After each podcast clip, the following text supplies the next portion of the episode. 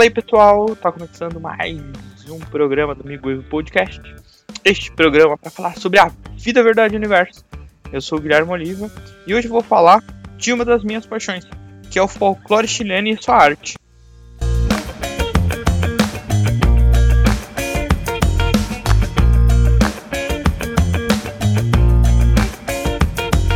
Hoje queria pedir primeiro desculpa aí para vocês que estão seguindo o Miguel Podcast. Eu deixei de gravar aí nas últimas semanas porque eu tive a grande ideia de tirar os quatro sisos de uma vez. Então eu fiquei aí uma semana, uma semana e pouco falando meio torto e não ia ficar legal. Então foi por isso que eu não gravei e também eu fui cabeção e não deixei um um programa gravado para vocês aí de gaveta, né? Mas vamos lá. Vou falar um pouquinho das minhas paixões e tudo isso começa lá quando eu era um pequeno garoto, com 7 anos de idade. Por causa da minha irmã, na real, esse amor começa. A minha irmã conhece, ela tem uma amizade, né, chilena. Para quem não sabe, a minha família toda é chilena. E aí, indo nas festas e tudo mais, a minha irmã fez uma amiga. E essa amiga dela é, participava de um grupo de folclore chileno aqui no, aqui no Brasil, em São Paulo. E ela começou a participar, né? Ela ia na, nos ensaios, aí começou a dançar. E a família começou a ir junto. E como eu era o menor, era o caçula na época, eu era meio que obrigado a ir. E aí no começo eu ia mais para brincar ia, ia lá, ficava nos ensaios, ficava olhando e tudo mais, via os maiores ensaiando, fazendo as apresentações e tudo mais. E com o passar do tempo, eles criaram a parte das crianças. Então eu comecei a participar ali, eu comecei a aprender um pouquinho do folclore naquele momento. E aí, como bem patriotas, né, a gente também aprendeu a cantar o hino nacional, a gente entendeu as cores da bandeira, e também um pouquinho do folclore. Um pouquinho de cada região ali a gente foi aprendendo, aprendendo a escutar as músicas, interpretar o que a música estava falando. E os anos foram passando e eu fui tomando gosto daquilo. Depois de um tempo a minha irmã saiu do grupo, mas eu continuei com a minha família por, por um bom tempo. Então, praticamente aos domingos, o nosso divertimento como família, a nossa ocupação como família, era ir aos ensaios. E lógico, também tinha as apresentações durante as semanas. E cara, isso fazia parte do meu dia a dia. Eu fui me desenvolvendo como pessoa lá dentro. O folclore me trouxe muitas coisas, né? A dança me trouxe muitas coisas. Eu comecei a ter a curiosidade de procurar cada dia mais. Eu ia procurando coisas, tentando entender melhor o que era o folclore e tudo mais. Pra vocês terem ideia, eu comecei em 98 a dançar. Então a internet ainda estava engatinhando aqui no Brasil, então você procurava as coisas, tinha bem pouco material sobre o folclore, e aí com o passar do tempo, lógico, com a chegada do YouTube, muito mais materiais sendo postados na internet, eu comecei a criar um hábito de ficar pesquisando coisas e conhecendo cada dia mais as regiões do Chile e que iam me trazendo um repertório que eu podia usar no meu dia a dia. Aprendia passos novos, entendia porque eu usava aquela roupa e depois eu fui entendendo como eram construídas as danças, porque daquelas músicas e tudo mais. E aí foram passando os anos mas isso foi natural, sabe? Até um certo momento da minha vida que eu vi que aquilo fazia parte do meu dia a dia. Eu respirava aquilo, eu respirava o folclore, eu ensaiava em casa sozinho, eu escutava as músicas todos os dias, eu lia sobre aquilo todos os dias, né? E eu também queria ganhar espaço no, no grupo onde eu tava, né? Lá para uns 18, 20 anos, eu já tinha uma experiência, lógico, já tinha passado por, digamos, pro grupo adulto, já dançava com ele, dançava com meu pai, com os amigos e tal, então a gente foi ganhando um pouquinho mais de espaço. A gente foi passando, então, e ali eu comecei a criar minhas primeiras ideias de folclore. Mas como eu ainda era jovem e tal, tava na área da zoeira e tal, gostava de curtir, eu deixei guardado para mim, sabe? E eu ia participando, ia trocando ideia, ia dando ideia de passos, de algumas coreografias e tudo mais. Tipo, eu fiquei um tempo fora também. E depois me convidaram para voltar e eu virei diretor. Eu virei diretor do grupo e aí eu consegui trazer um pouquinho do que eu achava que era folclore para mim. Então eu resgatei muitas coisas ali na do folclore chileno que estava meio esquecido. Então eu voltei na raiz, digamos assim. Eu fui procurar material que eu tinha guardado. Eu fui entender muito mais do que a gente poderia fazer. Eu fui buscar aquelas músicas que para mim eram icônicas, mas aí eu entrei mais a fundo. Eu fui entender por que aquele autor escreveu aquilo, o que, que ele viveu para escrever aquela música, qual foi as experiências das regiões onde ele passou, onde ele viveu, né? Porque na maioria das vezes, quando você se fala de folclore, é que uma certa pessoa daquele lugar escreveu aquilo, que era o sentimento que ele tinha com a família, ou de repente eram os amores, né? Do, do lugar e tudo mais. E aí ele escrevia aquela música. Então eu fui entendendo cada momento das músicas e fiz as minhas primeiras criações. E ali eu mostrei para as pessoas o que eu tinha aprendido em tantos anos, né, de prática, de dança e tudo mais. E cara, eu ia me apaixonando cada dia mais. E ao mesmo tempo, eu comecei a apaixonar outras pessoas, porque as pessoas sempre falavam para mim: caramba, Guilherme, você fala com tanto é, brilho nos olhos, tipo, um amor que você fala do folclore. E eu acredito que isso até me ajudou a entrar nos trabalhos né, que eu tive, nas entrevistas eu falava do meu projeto, falava que participava dos grupos de dança e tudo mais. E aquilo mostrava tipo, o quanto eu era empenhado em fazer algo diferente. E, lógico, é cultivar as raízes dos meus pais, né? Do país dos meus pais. Foi virando uma coisa do meu dia a dia. Eu sempre vivi isso, né? Eu respirava o folclore, como a gente fala. Então sempre estava escutando as músicas porque eu queria sentir ao máximo aquilo. Então eu pegava os detalhes mínimos das músicas para conseguir passar para o próximo, né? E quando você tá na, numa apresentação, o que a gente sempre buscou era que as pessoas que estivessem assistindo a gente, elas pudessem voltar no tempo e se sentir no, em casa. Às vezes nem voltar no tempo, mas realmente se sentir em casa porque a gente sabe que tem muita gente que está há muitos anos fora do Chile, né? 40, 50, 30 anos fora do país e nunca mais voltou. Tipo, legal, voltou de férias e tal, mas não é a mesma coisa.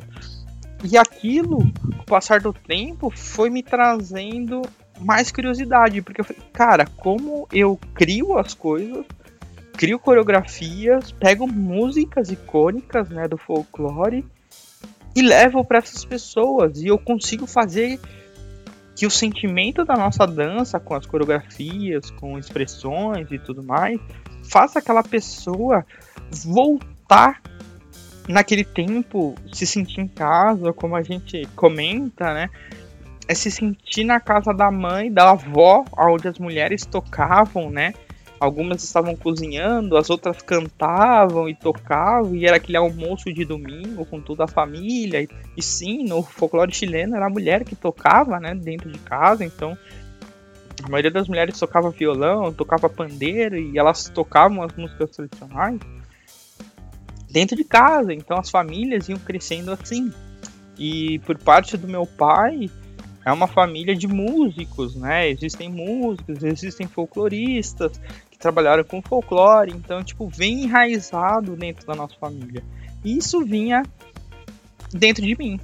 Mas, como tudo na vida, a gente vai sim trabalhando, identificando e tudo mais, mas em certo momento na vida, lógico que você está amadurecendo, eu também perdi um pouco disso. Fiquei um tempo afastado, mas algo faltava dentro de mim.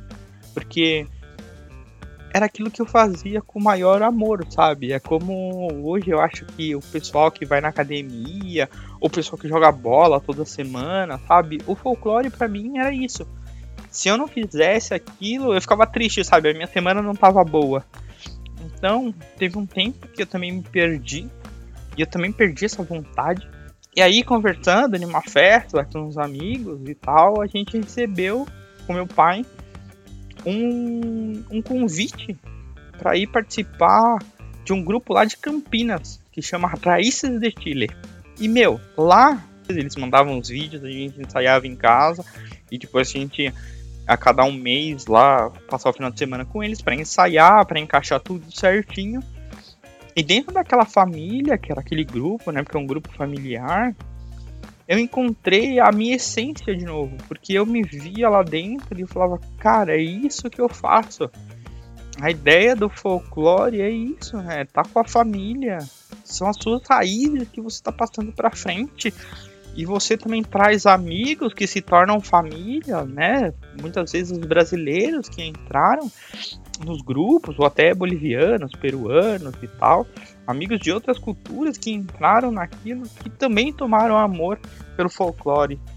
E a partir daquele momento que eu fui participar lá, nós participamos, se eu não me engano, foram uns dois anos que a gente dançou com eles lá. Cara, aquilo foi fantástico, aquilo foi uma virada, foi um segundo vento para mim, sabe? Tipo, ele assoprou de novo, eu falei, não, eu vou. E, cara, foi fantástico, porque eu encontrei a minha essência de novo. Eu me vi jovem de novo, eu voltei aqui até aquele tesão de fazer as coisas, de dançar, de escutar as músicas, de ajudar o pessoal, é, de ensinar uns passos, encaixar algumas coisas, né, umas voltas na coreografia. E aquilo foi tipo tão bom para mim que me trouxe mais vontade de querer fazer isso, sabe? E aí foram passando os anos, né? Eu voltei pro grupo aqui de São Paulo, que chama Chile Lindo, a gente voltou a trabalhar com ele, tentar, mas não deu muito certo porque as ideias já não eram as mesmas, né? E eu acho que tudo na vida existe um ciclo, lógico. O Chile Lindo foi aonde eu me criei, aonde eu entrei na ideia do folclore, eu aprendi a gostar de folclore, mas as coisas têm um ciclo e esse ciclo vai se acabando, né? E às vezes a gente tenta bater de frente com aquilo, tentar, tentar, mas não vai. E até que um certo momento, quando eu saí de lá, eu tenho a ideia com os amigos, a gente sai e fala, cara, vamos criar um grupo nosso. Por que não?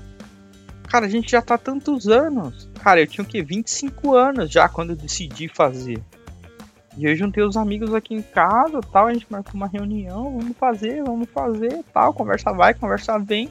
No mesmo dia a gente achou o nome, a gente procurou os significados do nome que a gente queria. E hoje, e naquele dia, nasceu o Kaleuche, que é um barco fantasma, né? É uma história de um barco fantasma da ilha de Chiloé, do sul do Chile. E aí a gente escolheu esse nome porque é um nome que todo mundo, né, da colônia chilena conhece. Então a gente queria que fosse um nome que saísse, lógico, do ah, é o Chile, raízes de Chile, sabe? E a gente queria trazer uma coisa que é icônica, sabe? Porque é da raiz, é do folclore chileno. No sul do Chile, no Chile por inteiro, se conhece o Caleuche, né? Como um barco fantasma e tal. E a gente foi procurar a essência do nome, e a essência do nome traz isso pra gente, que é o barco que sempre, digamos, está em festa. Então, dentro do barco é sempre uma grande festa, porque ele é um barco fantasma, mas ele recolhe as almas dos marinheiros que morreram no mar, que amam o mar, né, que estavam trabalhando, que tinham a é, uma paixão pelo mar, mas acabaram morrendo por algum tipo de catástrofe, de repente uma tempestade, o barco virou e tal. Então ele fala que ele recolhe marinheiros, né, que morreram, e eles são levados para dentro do Caleuche, e o Caleuche vive numa grande festa. Então, olhando, né, desse lado, a gente pensou, puta, é isso que a gente quer. Quando a gente está nas festas, nós somos a alegria e a gente quer levar de novo aquele sentimento para as pessoas que estão olhando a gente, que elas se lembrem de casa e que aquela festa traga alegria, né? Mesmo que a pessoa esteja triste, mas que aquele momento onde a gente esteja ali seja único. Então, Kaleuche vinha trazendo isso, né? E lógico, a gente tem todos os símbolos, né? Náuticos, né? Então a gente coloca a âncora, né? Que é pra gente se firmar no chão quando a gente tá atracado, o mastro, né, com a vela que leva a gente para frente, o timão que dá a direção, que dá o fluxo da onde a gente quer chegar, né? Então daí nasce o Kaleuche com todas essas ideias e com um repertório de algumas pessoas que a gente tinha, a gente começou a trazer de novo aquela essência que no outro grupo não deu certo. Mas ali, naquele grupo de pessoas, que praticamente a maior parte era a minha família, era não, é a minha família, e alguns amigos, nós criamos, em cinco anos, nós criamos quadros inéditos para o Brasil. A gente trouxe músicas que já eram praticamente esquecidas do folclore, né, ou que não se utilizavam, porque eram muito antigas. Então a gente começou a estudar e trazer repertórios, né? Assim, então, no primeiro momento a gente faz é, um, compilado de músicas que a gente conhecia, que a gente gostava. A gente cria o primeiro quadro. Depois, com os estudos, né? A gente cria outros outros quadros, como foi o, o quadro da Patagônia, que eu estudei por mais de dois anos. Então eu tinha uma pesquisa muito grande e ao mesmo tempo que a gente estava fazendo o quadro, a gente ainda estava fazendo investigações, conhecendo um pouquinho mais do folclore. E hoje o Kaleuch, praticamente o sucesso que a gente teve, que a gente tem, vem desse quadro, porque foi, acho que, nossa alma ali encontrou no sul do Chile, né, no lugar mais remoto, que a nossa alegria, sabe? Então, quando a gente faz o quadro da Patagônia, praticamente nós somos nós mesmos. Acho que a nossa essência pode ter vindo de lá, sabe? Então, esse foi um quadro que marcou assim o primeiro ano do, do Kaleush, que foi onde a gente bombou. E com esse quadro a gente ganhou muito mais força, né, dentro do, do folclore aqui no, no país, né. Nesse meio tempo a gente teve a grande sorte de conhecer um grupo lá do sul do Chile, que chama Mian Capoe, e a gente teve a oportunidade de estar um dia com ele. E aí nós trocamos, a gente fez um intercâmbio cultural, digamos assim, porque, beleza, nós somos chilenos, eles também, mas a gente vive aqui no Brasil, então a gente já mudou, né, um pouquinho da maneira que a gente vive, então a gente fez um intercâmbio, né? Apresentamos caipirinha, churrasco, essas coisas, como a gente vive aqui. E eles trouxeram toda a experiência deles do sul do Chile, que é um pouquinho para cima da Patagônia. Né, é uma ilha, né, para falar a verdade, um arquipélago. Então eles vinham de uma, uma das ilhotas que é, fazem parte desse arquipélago. E cara, ali a gente teve a certeza que mais uma vez a gente estava certo, que o Caleuche realmente tinha que seguir pelo sul do Chile. O sul do Chile mais ou menos fazia a base da, do nosso grupo. E aí nós ganhamos as músicas autorais do, do grupo e eles nos deram autorização para usar elas aqui no Brasil e fazer tipo o primeiro quadro com músicas autorais deles em um quadro inédito. Então ali nasce praticamente o nosso terceiro quadro que a gente também tem um amor muito grande pelas músicas da ilha de, de Castro lá em Chiloé. Então a gente cria é um sentimento porque a gente criou amizades que são levadas até hoje. Depois o presidente do grupo esteve ficou aqui na minha casa e ele nos ensinou muito sobre o folclore chileno lá do sul do Chile, né? Ele é folclorista, ele é historiador e tal, então ele tinha muita coisa para passar pra gente.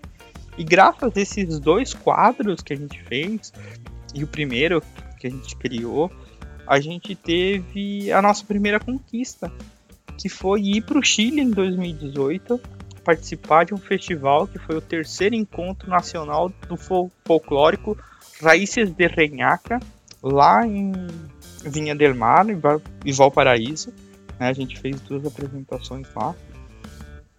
E cara, foi maravilhoso, porque assim, era um projeto que a gente tinha em cinco anos de grupo e praticamente no terceiro ano a gente tava indo pro Chile, a gente tá indo apresentar em um festival de folclore no Chile.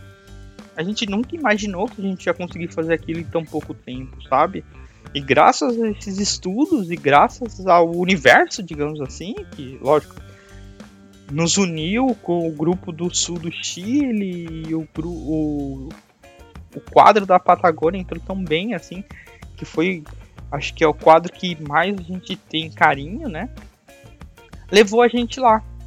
Só que a partir do momento que a gente chega lá, né, que a gente atravessa os Andes, começa o grande desafio. O festival tinha de todos os tamanhos de grupos, né, desde grupos familiares como o nosso, tinha grupo das Forças Armadas, tinha grupos que tinham mais de 30 anos de folclore, que os caras vivem disso, balé folclórico. Tipo, tinha grupos de bairro também, vamos dizer assim, como o nosso aqui, que também vivem disso e tal, fazem as suas festas e tudo mais. E ali a gente se vê, pô, a gente vai se apresentar com os grandes, digamos assim. E aí é onde a gente coloca tudo à prova. Né? A gente leva os dois quadros que a gente tinha, que é o sul, o de Chiloé e o de Patagônia.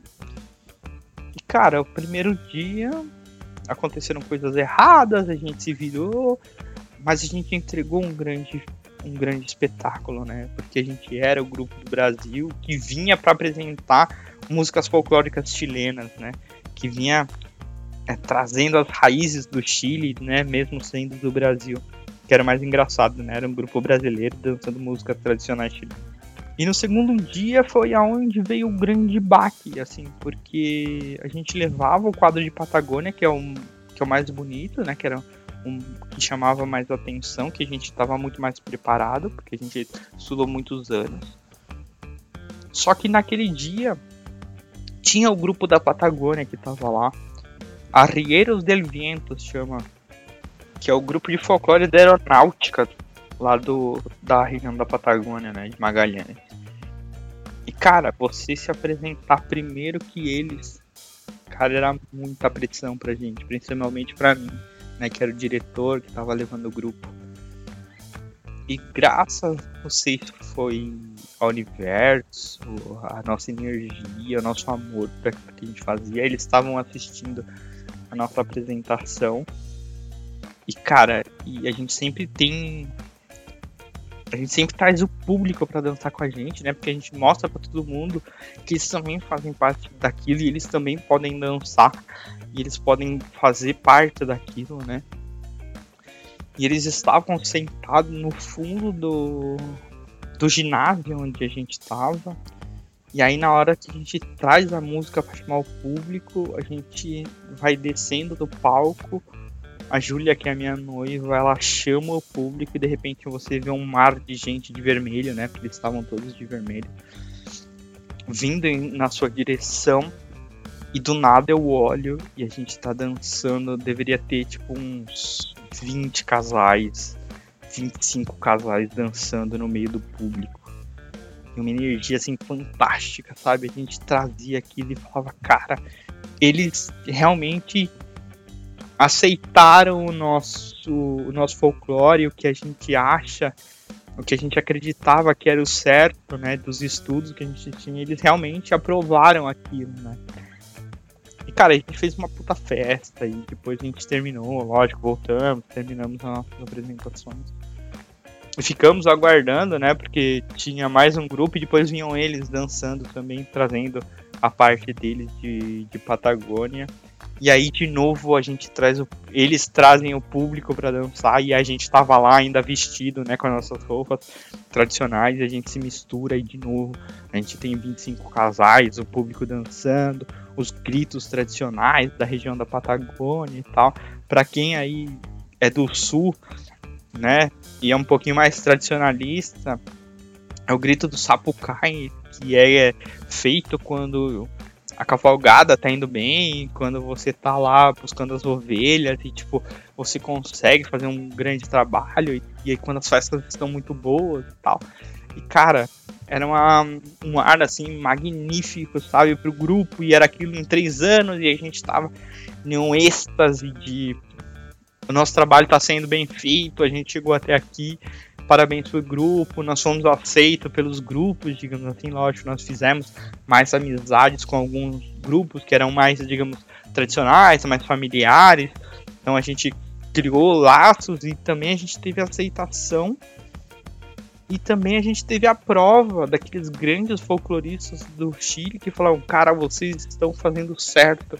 A gente não sabe como vocês fazem isso. E tem gente, nem a gente consegue fazer essas coisas que vocês estão fazendo.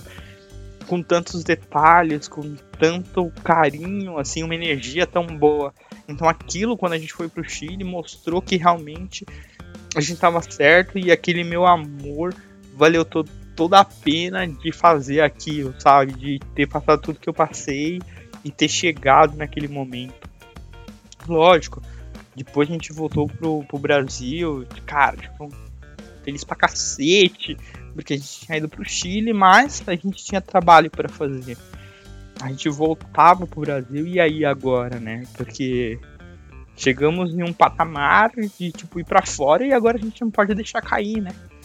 Então a gente continuou trabalhando, continuamos estudando, estudando roupa, combinação de cores. A gente trouxe as ideias novas do Chile que a gente tinha trocado. E aí vem, acho que a cereja do bolo, pelo menos para mim, que foi o convite para participar de um festival folclórico aqui no Brasil que acontece no, no Memorial da América Latina, né? E a última vez que eu tinha pisado no teatro tinha sido antes dele pegar fogo. Então imagina, foi um tempo, fazia um bom tempo. E aquilo ali era a cereja do bolo. Eu falei, puta, em três anos eu fui pro Chile. No quarto ano eu realizo mais um sonho que era pisar no palco de novo do Memorial da América Latina, mas agora como diretor de um grupo ele sendo meu como cofundador também. E tá com os, as pessoas que eu amo lá em cima, sabe? Aquilo me traz o melhor sentimento, sabe? De trabalho bem feito, que era mostrar o meu amor pelo folclore ali. E pisar naquele palco, tipo, é fantástico. Tipo, pra algumas pessoas que estão ouvindo isso, tipo, deve falar, puta, só mais um palco, né?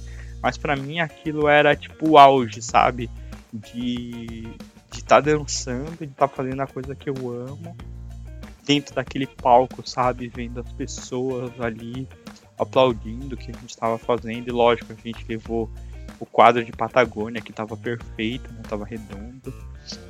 E para aquele ano a gente teve a sorte de trazer um grande amigo Christian, veio lá da Patagônia para dançar com a gente. Ele chegou na semana da apresentação, a gente fez dois ensaios a gente criou uma música para ele, porque e ele trabalhou no campo, né?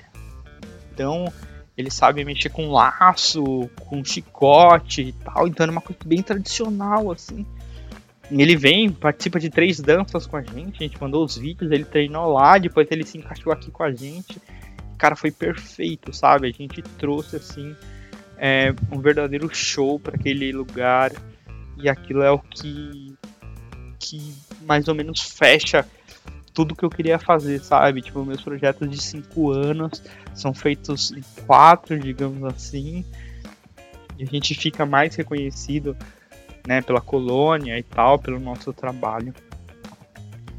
E aí, né, em 2020, quando a gente completa cinco anos de grupo, a gente está preparando mais um quadro, né, que a gente tava querendo para fechar também mais ou menos ali um ciclo e chega a pandemia, né? E aí a gente deixa, acho que o sonho um pouco de lado, começa, né, a viver essa loucura que tá todo mundo aí dentro de casa, né, se resguardando. Mas ao mesmo tempo que essa pandemia vem, eu paro pra pensar que foi bom, sabe? Porque foram cinco anos ali de trabalho pesado, A gente levou praticamente muito tempo estudando.